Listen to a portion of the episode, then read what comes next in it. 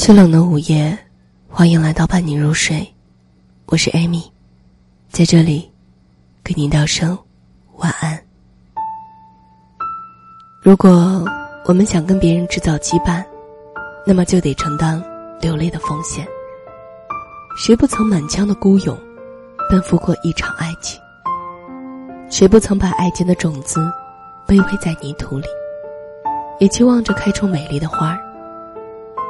或许就像《小王子》中说的那样，我们还太年轻啊，不知道怎么去爱的。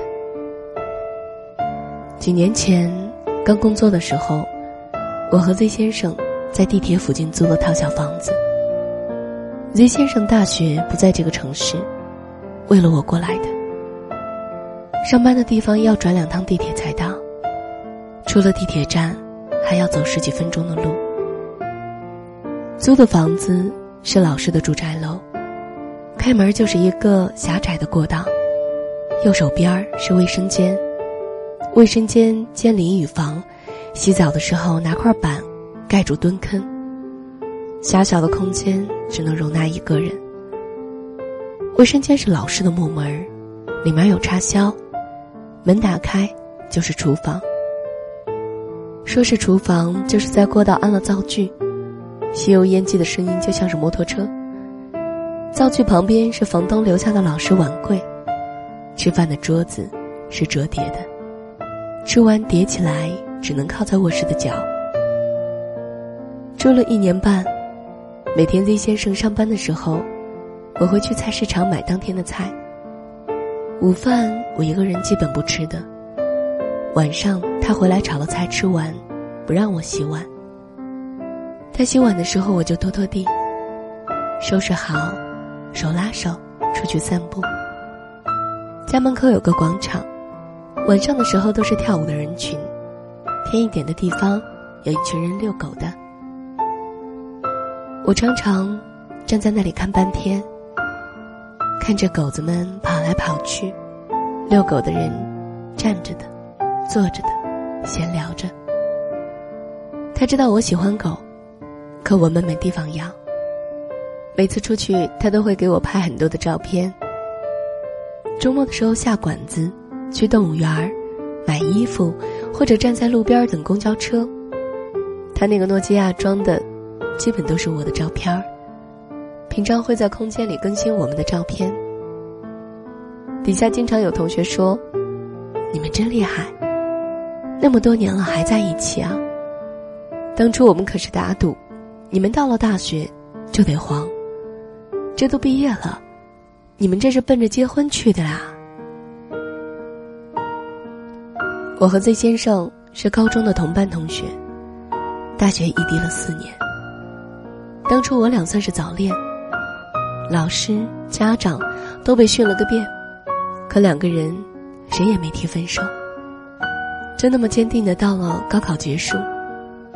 高中毕业的散伙饭。大家说的多半就是我俩，算是学校里轰动的大事件了。最轰动的莫过于有一次运动会，我跑一千米，半道没喘上气儿，他就抱着我跑去了校医室。第二天，班主任就开始分别谈话带家长，同学们都说我俩最浪漫的是校园偶像剧。最后还一起考上了大学，虽然身处两地着。我的好朋友基常常说，他就服我这辈子跟了一个男人，从校园到结婚，浪漫的，都让人不敢相信。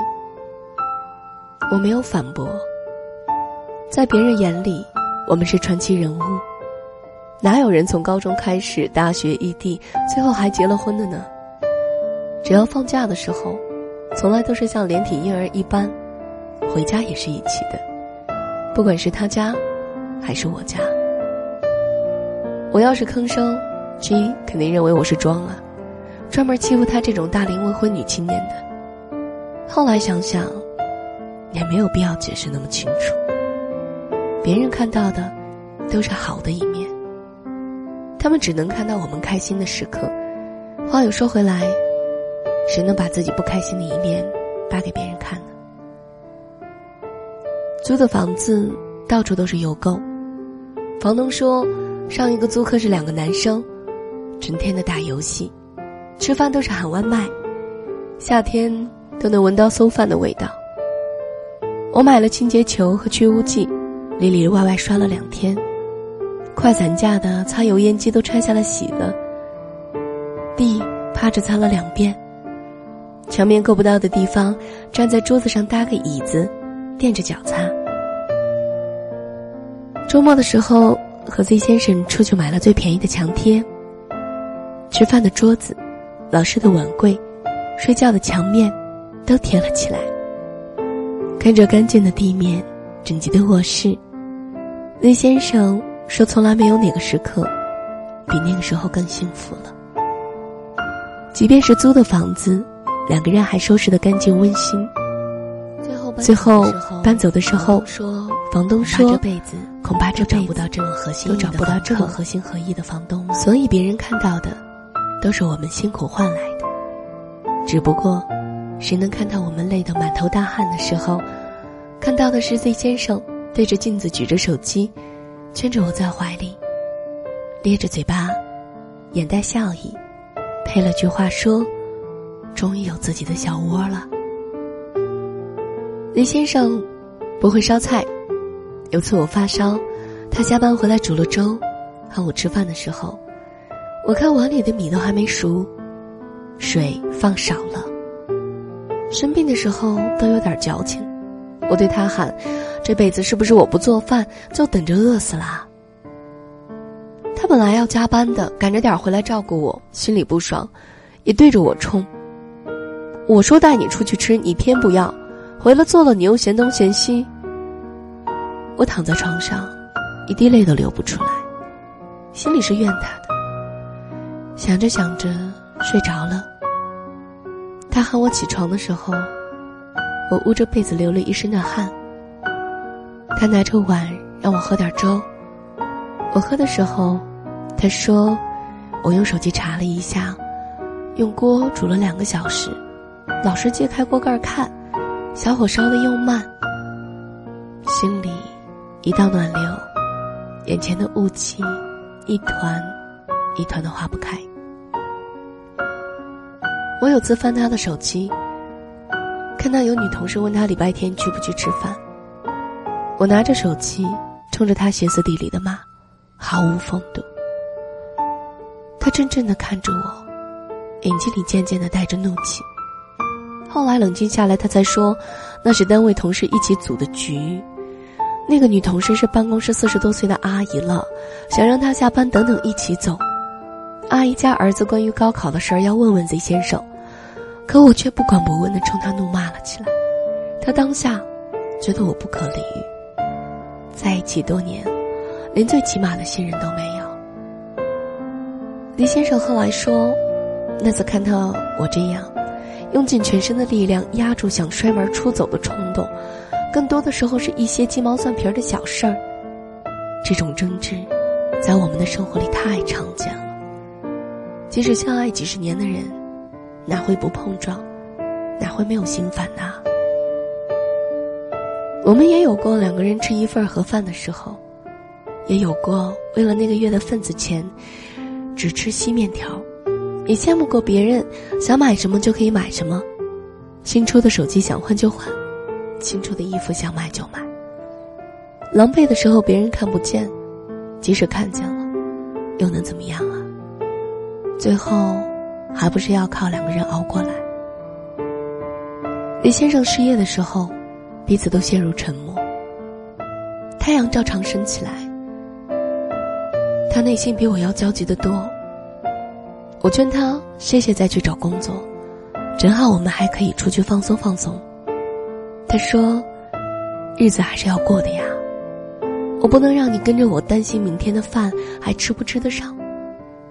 等到他再去工作的时候，忙得没有时间请假，更别提出去旅游。这，就是生活。你看到别人的风花雪月，其实都是不断的磨合，不断的妥协。”不断的朝着一个共同的方向去努力。比两个人相爱更重要的是，在这段感情中彼此有没有真正的付出。每个人都是不完美的，即使第一眼的电光火石，在日后的生活里，你也会看见他有无数的缺点暴露出来。